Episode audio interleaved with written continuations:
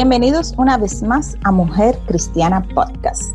Como ya saben, mi nombre es Bianca Peña y hoy vamos a hablar del libro más importante y relacionado justamente en el mes que estamos, en el mes de septiembre, el mes de la Biblia.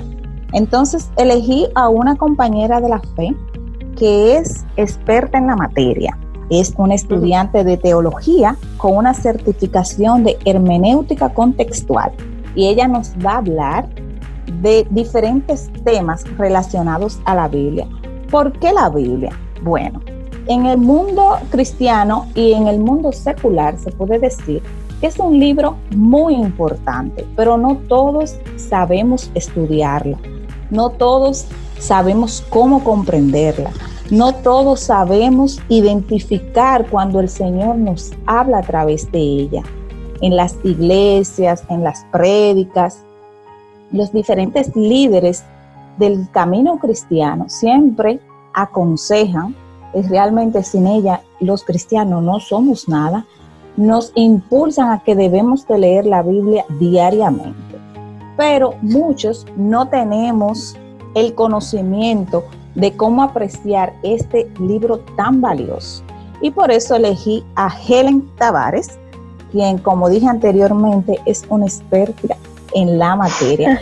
Bienvenida, Helen, a Mujer Cristiana Podcast. Dios te bendiga, Bianca. Para mí es un honor, un placer eh, tener esta invitación. Todavía no soy una experta. Gracias, pero todavía me falta mucho, ¿verdad? para estamos recorrer. Caminando, estamos caminando ahí. Por lo menos delante de mí eres una experta, aunque el Espíritu Santo nos guía adecuadamente a cada una de ellas. Helen, Amén. eh, elegí este tema, como decía al inicio, porque también pensé en mí cuando llegué a los pies del Señor. Como tú sabes, nuestro obispo, siempre veo que cuando alguien da el paso de fe, le dice, que tienen tres cosas que debemos hacer. Número uno, leer la Biblia diariamente, asistir a la iglesia y orar todos los y días. orar todos los días. Amén. Entonces, Helen, a mí al principio yo conozco de la Biblia, nací en un hogar cristiano, gracias al Señor.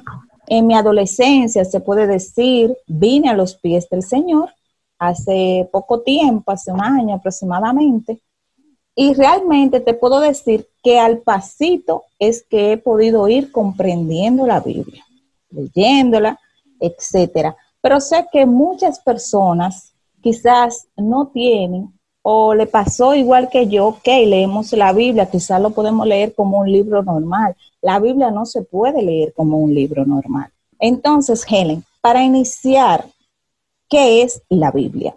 Bien. Este, antes de iniciar con esta definición, me gustaría leer en Mateo capítulo 6, versículo 33, que dice, Mas buscad primeramente el reino de Dios y su justicia, y todas estas cosas os serán añadidas. ¿Qué es la Biblia? La Biblia es la palabra de Dios, su voluntad revelada, Podemos decir que son sus mandatos, sus ordenanzas, sus estatutos, sus decretos. Es el milagro de la soberana gracia de Dios. Es el código divino por el cual seremos juzgados en el supremo día.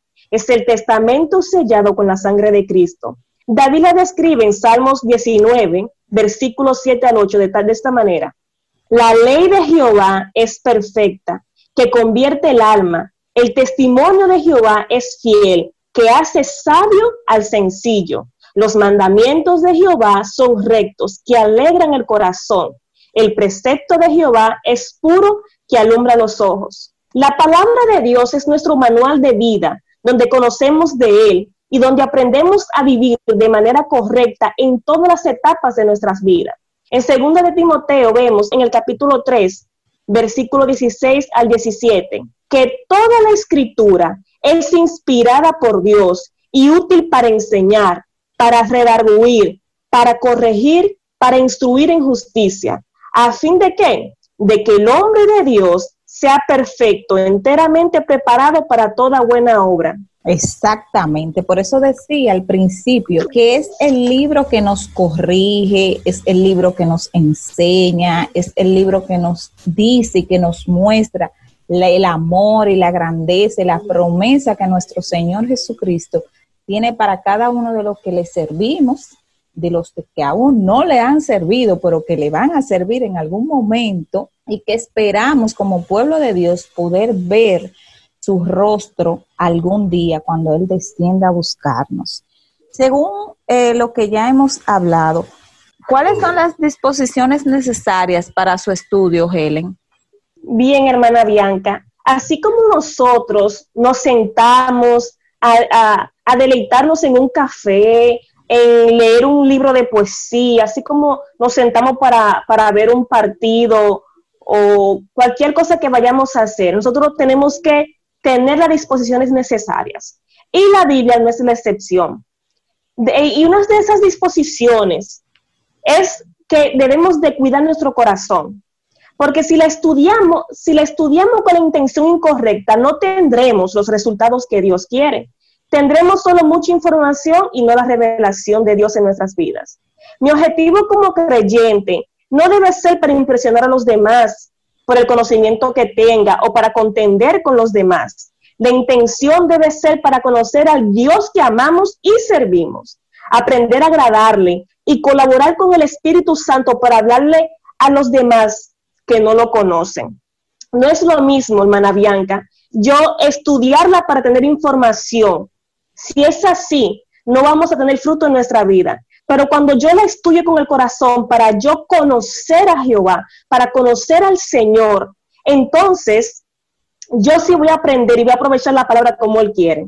David en Salmo 119, versículo 7 nos enseña lo siguiente. Él dice, te alabaré con rectitud de corazón cuando aprendiere tus justos juicios. Es decir, él sabía que como adorador, él tenía que aprender la palabra del Señor para entonces él ir ante el Señor con un corazón recto. Nosotros no podemos darle una adoración genuina al Señor, no podemos ser adoradores, no podemos agradarle si antes no aprendemos los justos juicios del Señor. Por eso, David era un adorador que adoraba al Señor en espíritu y en verdad. Entonces, eh, quiero seguir incluyendo algunas disposiciones para tener un, aprovechamiento correcto. Y el primero sería incluir al Espíritu Santo. ¿Por qué el Espíritu Santo? Porque Él es nuestro Maestro, Él es nuestro guía, quien nos convence de pecado, de justicia y juicio. Debemos recurrir a su ayuda y no a nuestra propia sabiduría porque la palabra del Señor es inspirada por Dios, son cosas espirituales y sin el Espíritu Santo no podemos estudiarla como Él quiere que lo hagamos. También cuando vamos a estudiarla no podemos ir con una actitud impaciente e imprudente. Debemos de estudiarla con un sentimiento de humildad y reverencia para apreciar su contenido y lo que quiere que aprendamos de este pasaje bíblico. En Salmo 119, versículo 18 dice, abre mis ojos y miraré las maravillas de tu ley. Es muy importante, Bianca, ¿por qué? Porque a veces tenemos que ir al trabajo en la mañana y agarramos la Biblia porque hay que leer un salmo rápido, porque hay que leer la Biblia todos los días y lo leemos de una manera impaciente. Entonces, de esa forma nosotros no podemos, aunque el Señor nos abra los ojos, no podemos deleitarnos, no podemos disfrutar las maravillas que tiene ese pasaje bíblico. Entonces, si no tenemos la paciencia para hacerlo, la prudencia y la humildad necesaria para que si ese, ese pasaje bíblico me enseña a mí que debo de ser humilde, yo debo con humildad aceptar que me está diciendo que yo debo de ser, debo perdonar y debo acatar el mensaje que Dios quiere para mi vida en ese instante. También se necesita un espíritu dócil. Pero, ¿cómo así? ¿Qué es una persona dócil? Tenemos que una persona dócil es aquella que acepta con agrado hacer lo que se le manda y que es fácil de educar. Una persona con una actitud obstinada y terca no le será posible aprovechar lo que Dios quiere a través de su palabra. Otro, otro paso también para un buen aprovechamiento es ser amante de la verdad. Se debe tener un corazón deseoso por saber la verdad. Pero, ¿qué pasa? No poseemos tal corazón, no lo tenemos. Nuestro corazón y nuestra naturaleza pecaminosa lo que quiere es, la mentira, lo que quiere son las cosas malas, las cosas que, que son atractivas para la carne. Y cuando son atractivas para la carne, realmente no agradan al espíritu. Por eso muchos cristianos tienen batallas para poder estudiar la palabra. Pero en Primera de Pedro, capítulo 2, versículo 2, dice, desead como niños recién nacidos la leche espiritual no adulterada, para que por ella crezcáis para salvación. La leche espiritual es la palabra de Dios. Y es muy importante, hermana Bianca, que como creyente la estudiemos. ¿Por qué? Porque hay muchas corrientes hoy día. Y si nosotros no aprendemos lo que Dios quiere que aprendamos, seremos niños fluctuantes que cada vez que salga un predicador o que salga una doctrina, vamos a tambalear y podemos ser engañados. Y por último, para un buen aprovechamiento de las escrituras, necesitamos ser prudentes, saber principiar la lectura por lo más sencillo y proceder a lo más difícil. Por ejemplo, el Nuevo Testamento es más sencillo que el Antiguo Testamento. Si usted es un principiante, no empiece con Apocalipsis. Le sugiero iniciar con los Evangelios. Si es nuevo creyente, le recomiendo el libro de Marcos. Solo tenga la prudencia de saber lo sencillo a lo difícil. Por ejemplo, ningún niño que esté en kinder va a empezar a estudiar desde la secundaria.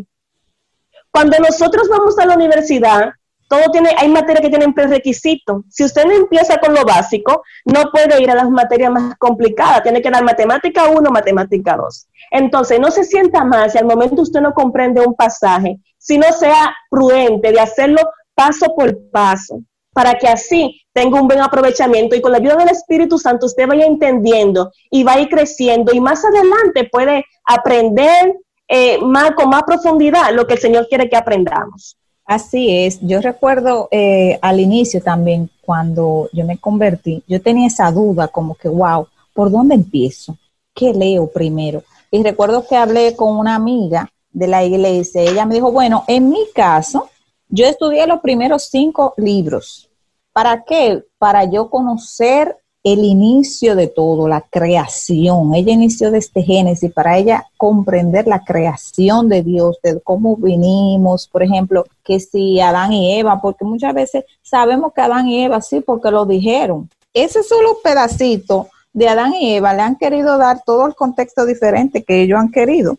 Entonces tú tienes que ir desde el inicio para saber que Dios creó con su... Yo me acuerdo que, que para mí fue incluso lo de hasta la, la semejanza que dice, creó hombre y mujer a su semejanza. Y eso para mí, esa poquita cosa a mí, también como que, tú sabes, tuve que, que analizarla poco a poco. Y luego de eso, ya me dijo, después de que tú eh, estudies los cinco primeros libros, eso lo hizo ella en su caso, ya leyó los primeros cinco libros para ver el inicio, para saber un ejemplo de dónde venían las leyes antiguas de antes, etcétera, etcétera. Y después de eso sí me, me indicó que fuera a Marcos. Sin embargo, otras personas, un ejemplo, te dicen que lea desde Juan, pero para mí también es un poquito frustrante empezar a leer desde Juan, porque ya cuando tú empiezas a leer a Juan, ya se supone que tú tienes que tener otros conocimientos porque Juan va también muy directo a, las algunos temas. sí, el libro de Juan es el más complicado de los cuatro primeros evangelios. Exacto. Pero eh, exactamente, tú puedes tener prudencia. Es la prudencia de saber que de lo más sencillo a lo más difícil. ¿No entiendes Levítico? Señor, no lo entiendo, ok. Pero sigue en un orden, sigues estudiando poco a poco. Entonces, yo sí sugiero que, que lo leamos de libro a libro. Por ejemplo, ¿por qué? Porque a veces queremos leer, hay un método que al que le funcione, lo felicito, a mí no me funciona, leer la Biblia en un año. Porque hoy leo Génesis, pero mañana me ponen a leer Apocalipsis, entonces yo no tengo una secuencia. Entonces, ¿qué yo hice en mi estudio personal? Libro por libro. El Nuevo Testamento empecé con Mateo y así secuencia. Entonces, yo aprendí lo que dice Mateo, luego sigo el, siguiente libro y con un orden así y, y, no me perdía, porque a veces, si hoy leo Salmo, mañana leo Job, eh, pasado leo Génesis, después Levítico. Entonces, tengo mucha información y no, no, no, no comprendo el contexto completo. Ok, es importante, Helen, eh, mencionarle a nuestro público que nos escucha que la Biblia está dividida en dos partes. Antiguo Testamento y Nuevo Testamento. Exacto. ¿Me puedes hablar un poquito de ahí, del Antiguo y del Nuevo? Sí. El Antiguo Testamento tiene 39 libros. Lo amo, me encanta. En el Antiguo Testamento aprendemos sobre el carácter del Señor, de Dios Padre. También vemos la formación de un pueblo y también aprendemos cómo inició todo. Ahí aprendemos lo que le agrada al Señor, lo que no le agrada, conocemos que es un Dios de amor, vemos cómo Él forma su pueblo a través de Israel. Tiene muchas historias hermosas de hombres valientes, de hombres que lucharon, de hombres entregados por, por la verdad, de grandes profetas. En el Nuevo Testamento ya conocemos al, tenemos, ya conocemos precisamente a Jesús. conocemos la persona de Jesús y su carácter. Eh, vemos también, conocemos al Espíritu Santo, que en el Antiguo Testamento solo era una promesa, era una promesa, y en el Nuevo Testamento ya lo, lo conocemos de que cada uno de nosotros, por medio de la fe, cuando confesamos al Señor, recibimos al Espíritu Santo. Y también aprendemos cómo agradar al Señor y cómo ser verdaderos cristianos. Entonces la Biblia es rica y, abundante, tiene, tiene en cada uno de sus pasajes, en cada uno de sus, eh, en cada uno de, sus libros, mucha riqueza, mucha riqueza, tanto como para, para agradar al Señor, y no solamente para agradar al Señor, sino que también nos enseña en nosotros desempeñarnos en nuestro trabajo. Si tú quieres ser, aprender a ser esposa, la Biblia te lo enseña. Si quieres aprender a ser esposo, la Biblia te lo enseña. Si quieres ser un buen hijo, la Biblia te lo enseña. La Biblia nos enseña todo. Entonces, ella es rica desde el, desde el Antiguo Testamento hasta el Nuevo Testamento. Así es. Eh, a mí me llama mucho la atención también que siempre he escuchado y, y últimamente lo he estado viviendo, eh, que dice mucho que la Biblia es el único libro que te habla. Y uno puede decir, pero ¿cómo así que el libro te habla? Sí, porque la Biblia tú puedes leer un versículo hoy, interpretarlo de una manera y lo puedes leer dos semanas después, el mismo versículo, y tú vas a comprenderlo de otra manera. También eh, la Biblia es, a veces te está sucediendo algo X en tu familia o en el mundo o en general en tu trabajo, y tú vas a la Biblia y puedes encontrar un versículo que vaya acorde a esa situación que a ti te está pasando. No sé si, te ha, no sé si te ha pasado, pero a mí hace unos días sucedió algo aquí en el país y para mí fue muy fuerte porque yo estaba leyendo Jeremías y había una, sucedió algo en el país a nivel de política y yo cuando yo leí este versículo Dice Jeremías 9, 23, 24. Así dijo Jehová, no se alabe el sabio en su sabiduría, ni en su valentía se alabe el valiente, ni el rico se alabe en sus riquezas, mas alábese en esto el que se hubiera de alabar, en entenderme y conocerme que yo soy Jehová, que hago misericordia, juicio y justicia en la tierra, porque estas cosas quiero, dice Jehová. Y había, bueno, justamente el día que yo leí ese versículo, había sucedido algo a nivel político en el país y yo dije, Dios mío, pero mira, justamente eso pasó hace tantos años o hace tantos siglos.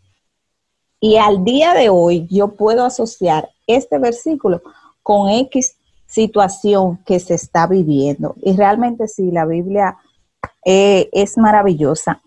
Helen, eh, algunas reglas tenemos que seguir para poder interpretar la Biblia y poder aplicarla de la manera correcta. Bien, a propósito de que tú decías, hermana Bianca, que la palabra, la palabra de Dios es nueva cada día. Eh, tú puedes leer el Salmo 23 hoy, vas a aprender algo, lo lees mañana y aprenderás otra cosa. A propósito de eso, es muy importante que sepamos algunas reglas. Y yo tengo dos reglas para resaltar. El enemigo, Satanás, es un engañador. Él falsea el sentido de la palabra escrita, truncándola. Es decir, citando la parte que a él le conviene, suprimiendo la otra. Como leí en, al inicio, Mateo 6:33, que dice, buscar primeramente el reino de Dios y su justicia, y todas estas cosas os serán añadidas.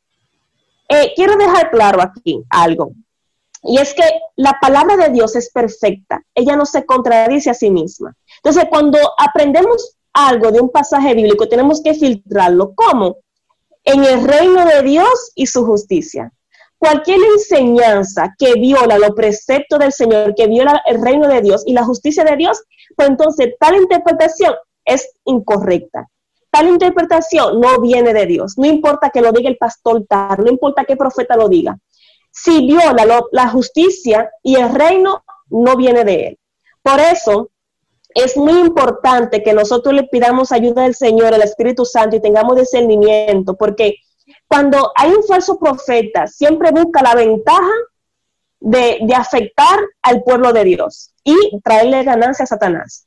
Entonces, esa es una regla importante, creo que céntrica, básica para todo el mundo. Si esta enseñanza me está diciendo que yo, por ejemplo, voy a ser próspera, voy a, tener la bendición de Jehová, pero no me dice que para yo recibir la bendición de Jehová, yo debo de obedecer sus mandatos y, sus estatutos para que yo, llegue a, a, mí, a mi vida la lluvia temprana y la tardía, pues entonces eso no viene del Señor, porque hay que enseñar todo el contexto para que nosotros realmente recibamos la bendición de Dios, debemos de qué? De guardar sus mandatos y mantenernos en obediencia, porque el Señor bendice a sus hijos, pero Él te dice de cómo lograr esa bendición. Entonces, dice, dije ese ejemplo porque se enseña mucho ahora mismo sobre la prosperidad que tú vas a tener, que tú vas a tener grandes bendiciones, pero ¿qué enseña el Señor realmente sobre esas bendiciones? Entonces, tenga muy pendiente eso. Cualquier interpretación que viole el reino de Dios y su justicia es incorrecto. La ley de Dios es perfecta y no hay error en las palabras, sino en el hombre. Segundo, es necesario tomar la palabra en el sentido que marque el contexto, a saber los versículos que preceden y siguen al texto que estudia. Pero ¿qué es el contexto? El contexto está formado por una serie de circunstancias, como el tiempo y el espacio, que facilitan el entendimiento de un mensaje. Debemos empezar un poquito más arriba de la lectura y luego un poquito más abajo para comprender la expresión. Dependiendo de lo que diga el contexto, se puede determinar si esa expresión, ese pasaje, esa enseñanza que estoy recibiendo de aquí, la puedo recibir al pie de la letra o en sentido figurado. Y también tener en cuenta que de un verso bíblico, como muchos ya han hecho, yo no puedo tomar una doctrina. Por eso es importante que yo entienda todo el contexto. Y si hay una palabra que yo no entiendo, buscar el significado, porque a veces una palabra en un texto con un significado que, una palabra que casi no conocemos o que no sabemos su significado, por esa sola palabra que nosotros investiguemos qué es lo que significa, entenderíamos el contexto por completo. Entonces, para mí hay muchas reglas, hay mucha eh, teología, hay mucha información, pero quiero centrar esto en lo básico. Saber el contexto y tener discernimiento y saber que la palabra de Dios es perfecta y que el Señor no se contradice a sí mismo. De lo contrario, ya sabemos quién está operando detrás de esa persona o detrás de esa enseñanza, que es el enemigo nuestro, que es Satanás. Perfecto, súper interesante esa parte. Después de esto, Helen, de cómo, cómo obtener el contexto, como ya no habías explicado, entonces, ¿cómo podemos interpretar correctamente la Biblia? Bien, como te decía anteriormente, hay muchas reglas, hay mucha información de cómo hacerlo, pero la intención de esta enseñanza, hermana Bianca, es que la hagamos con el corazón, que la hagamos para no solamente tener información, sino que esta palabra nos transforme y podamos acercarnos al Señor de manera genuina y que podamos agradarlo a Él y que andemos con un corazón recto. Entonces, yo tengo unas cuantas preguntas básicas de cómo interpretarla. Y ya luego de que tenemos las disposiciones necesarias, estamos tranquilos en nuestra intimidad, es bueno tener nuestra libreta, marcadores, eh, en, qué, en qué escribir, lapicero, lápiz, en la primeramente tenemos que acomodarnos. Y como vimos anteriormente, con las disposiciones necesarias y con el Espíritu Santo en primer lugar. Entonces, debemos de formular las siguientes interrogantes para entender el contexto, lo que quiere decir el texto. Y es, por ejemplo, número uno, ¿qué me enseña este pasaje acerca de Dios? Segundo, ¿qué me enseña este pasaje acerca de Jesús? ¿Qué me enseña este pasaje acerca del hombre? ¿Hay promesas que creer? ¿Hay mandamientos que obedecer? ¿Qué ejemplo puedo seguir de esta enseñanza? ¿De qué pecado debo yo arrepentirme? Y luego que tengamos estas respuestas, ¿qué es lo que Dios quiere realmente que nosotros sepamos? Es, la intención de Dios no es que nosotros sepamos quién hizo a Dios, por ejemplo. ¿Quién fue la esposa de Caín? El Señor quiere que utilicemos su palabra para que nosotros cada día seamos como Él quiere que seamos. Y, cuando yo entonces aplico esto, después que tengo el, el porqué de cada cosa, puedo ver cómo yo puedo aplicar esto a mi vida. En este proceso que yo estoy atravesando, en esta circunstancia, ¿cómo yo puedo aplicarlo en esta situación? Si, si yo estoy turbada porque yo estoy esperando una promesa del Señor, pero en este pasaje yo estoy viendo que el Señor cumple su promesa. Por ejemplo, que, que a Sara la hizo reír porque ella no podía tener hijos y el Señor la bendijo con un hijo, con Isaac. Si tú eres una mujer que tú no puedes tener hijos, o tú eres una mujer que está esperando en Dios, y, y estoy leyendo este pasaje tan hermoso, entonces yo digo, ¿cómo yo puedo aplicar esta verdad a mi vida? Ahí yo veo que el Señor cumple lo que promete. Y esa palabra me da fuerza a mí para yo seguir adelante. Como decía anteriormente, no es lo mismo usted tener información y, conocer. Conocer y conocimiento no es lo mismo. El conocimiento es información, pero cuando yo conozco, va más allá. Es cuando ya yo tengo intimidad y cuando ya yo sé quién es esa persona. Y esa es la intención de Dios. También puedo preguntarnos, ¿perdono a quien me haya hecho daño? ¿Comparto las buenas nuevas de Jesucristo con personas que no le han conocido? ¿Confieso mis pecados? ¿Desecho perdón mi pasada manera de pensar? alabo y adoro a Dios, quien me ha dado la claridad de este pasaje bíblico, o me glorío en mí misma, Ay, yo sí sé, yo sí soy inteligente. ¿Es lo que quiere Dios? No.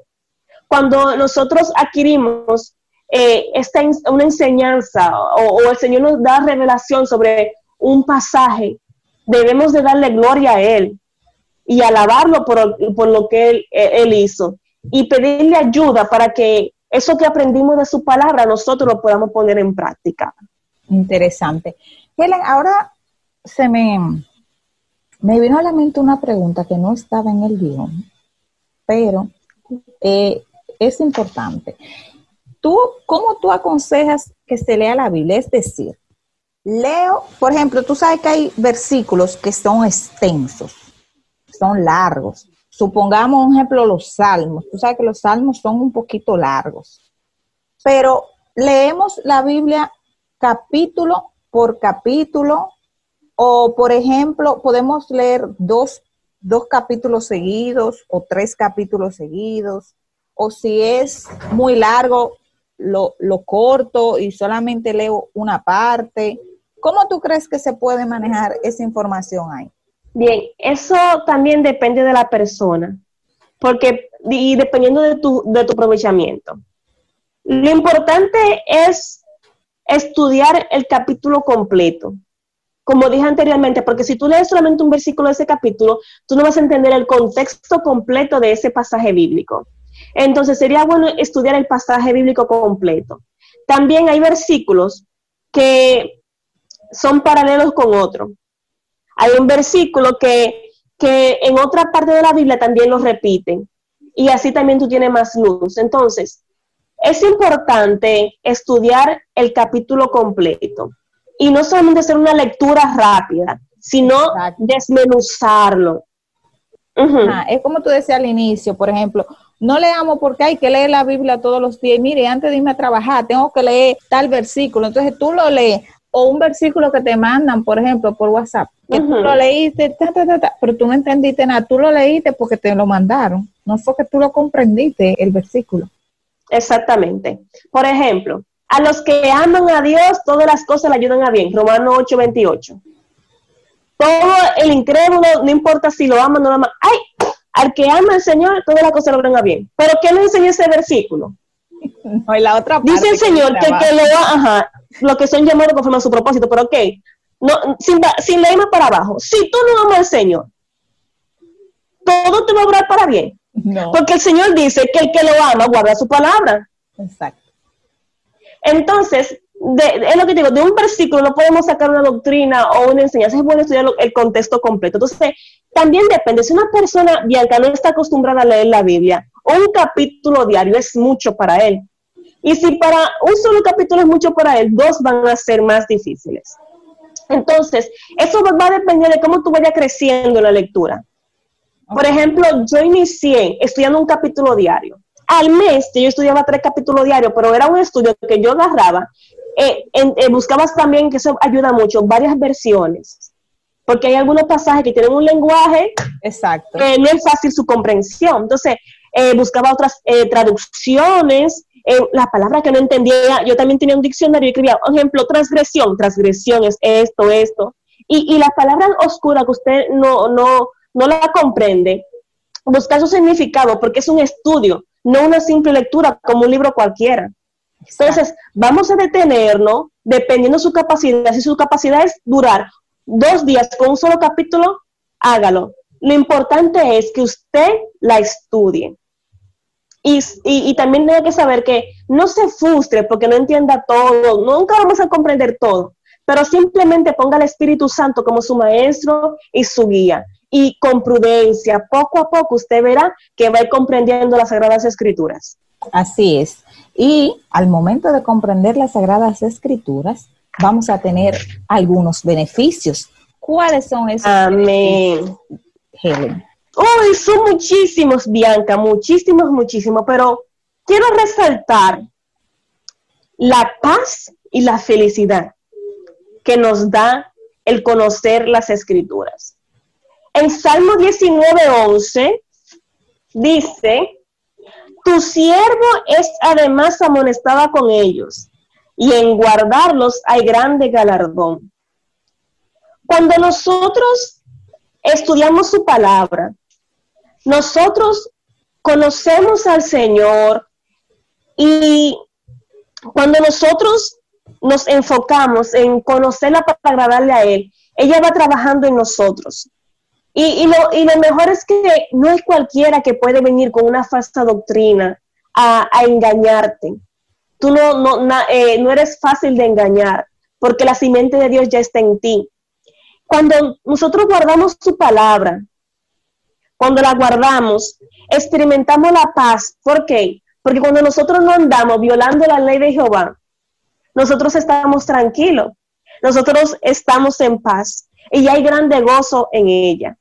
Y, también eh, uno, de los beneficios es que cuando nosotros la, guardamos, todo lo que nosotros, después que la conocemos y la guardamos, todo lo que nosotros le pidamos al Señor, eh, conforme a su voluntad, que es su palabra, nosotros vamos a recibir. Porque muchas veces nosotros por ignorancia o por desconocimiento, a la hora de orar, lo hacemos de una manera incorrecta. Pero cuando nosotros conocemos la voluntad del Señor, que es su palabra, nosotros aprendemos a orar como Dios quiere. Y cuando hacemos eso, entonces aprendemos a pedir y somos bendecidos y recibimos la bendición del Señor. Así es, no se vuelve una, por ejemplo, una oración cuadrada. Señor, gracias por, te pido tal, porque hay gente que piensa pidiendo primero, antes. Sí. Te pido, entonces, así es, a mí me pasó eso también que yo al principio hacía una oración, por ejemplo, como, como que ya programada. Señor, gracias por el día, gracias por esto, gracias por lo otro. Pero cuando ya tú vas leyendo y como que te vas eh, llenando de él, que pones al Espíritu Santo primero, óyeme, a, a mí al inicio, yo decía, ¿cómo es que hay gente que pueden durar hasta una hora orando? Yo recuerdo a mi abuelo que ya murió paterno, y él se hincaba a orar, él, él, duraba como que nada, nada, nada, una hora y pico, hincao. Y yo decía, pero ¿de dónde que este hombre saca tanta cosa para orar? es que, hermana que tu lenguaje cambia. Exacto, entonces es, un proceso, es al pasito, es, como cuando somos niños que primero estamos tomando leche materna, después nos dan la fórmula, después de la fórmula nos dan la compota, después de la compota nos dan ya el juguito, la carnita. Es al paso. Ya el día de hoy, mi oración es totalmente diferente a como yo inicié o a como yo oraba a los inicios de cuando me convertí.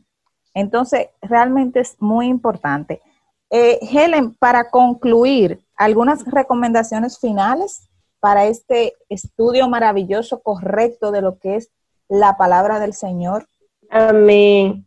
Este, quiero concluir con algunas recomendaciones que encontramos en Salmo 119. En Salmo 119, versículo 34, nos dicen, dame entendimiento y guardaré tu ley y la cumpliré de todo corazón. Amén. Como le dije anteriormente en toda esta, esta enseñanza, pidamos al Señor que nos dé entendimiento y que una vez sepamos lo que el Señor quiere que nosotros hagamos, la cumplamos. En Salmos 119, versículo 92 dice, si tu ley no hubiese sido mi delicia, ya en mi aflicción hubiera perecido. Que la palabra del Señor sea nuestra delicia, hermanos. No, no lo que vemos en la calle o, o lo que podamos disfrutar en un libro cualquiera, no.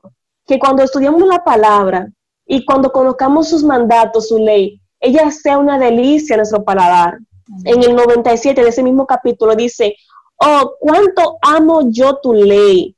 Todo el día es ella mi meditación. Hay que amarla, hay que amar la palabra del Señor y meditar en ella para que así no se nos olvide. No solamente estudiar, sino meditar en ella.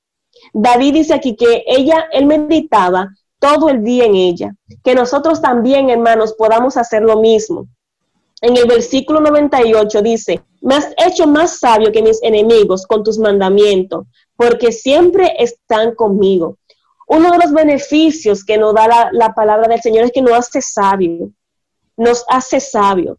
Y debemos de siempre estar pendiente de, de sus mandatos.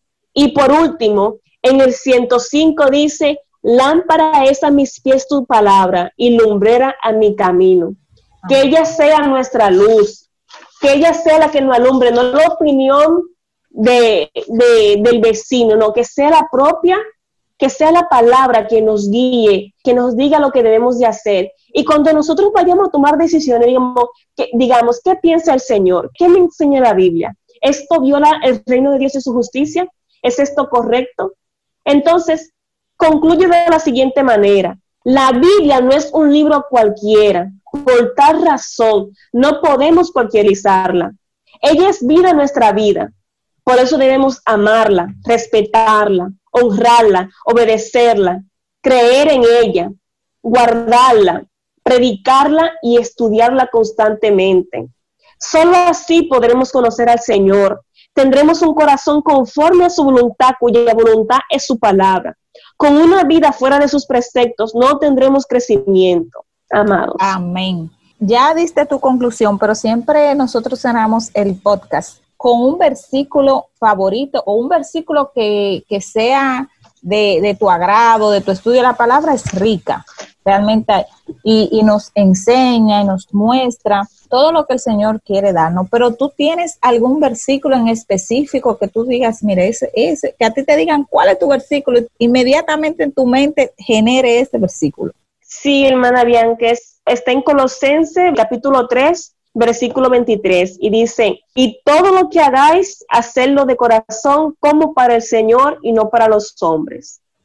Este pasaje bíblico siempre yo lo tengo delante de mí, porque si voy a estudiar la Biblia, lo hago para el Señor, no por tener la mente llena de conocimiento, ser una gran ilustre, no, de mi, con mi corazón, para que por medio de ella yo aprenda qué es lo que Dios quiere que yo haga, cómo Él quiere que yo me maneje, cómo yo aprendo a ser una, una excelente discípula de Cristo. Entonces, sea en cualquier etapa de nuestra vida, sea en el trabajo, en la iglesia, todo, todo debemos de hacerlo con el corazón como para el Señor, Todo lo que hagamos tiene que ser como para el Señor. Y cuando yo entiendo que es para el Señor, todo lo que yo hago en mi vida, entonces tiene que honrar a Dios. Y es lo que Dios quiere de cada uno de nosotros.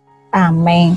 Bueno, hermana Helen, hemos llegado a la parte final del podcast. Agradecida estoy de que hayas aceptado mi invitación y de que hayas compartido tus conocimientos para todas aquellas personas que nos puedan estar escuchando. Nos despedimos.